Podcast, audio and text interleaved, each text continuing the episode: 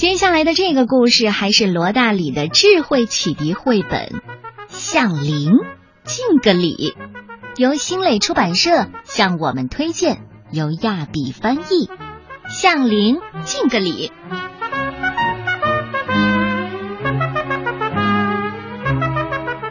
从前有一个灵，好可怜呐！他心地善良，身材圆圆的。人家却不看他一眼，因为啊，数来数去，他都是零蛋，别的数字不肯与他结伴，怕一结伴就被看扁。有一次呢，零开车遇到了一，一在干嘛？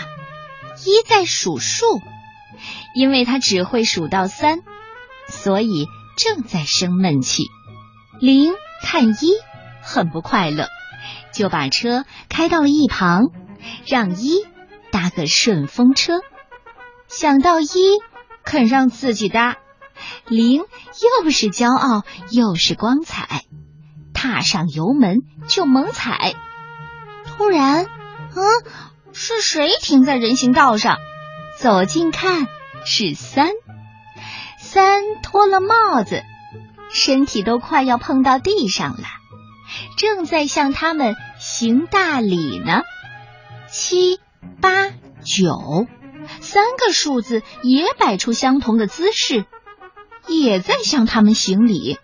哦天哪，这到底是怎么回事呢？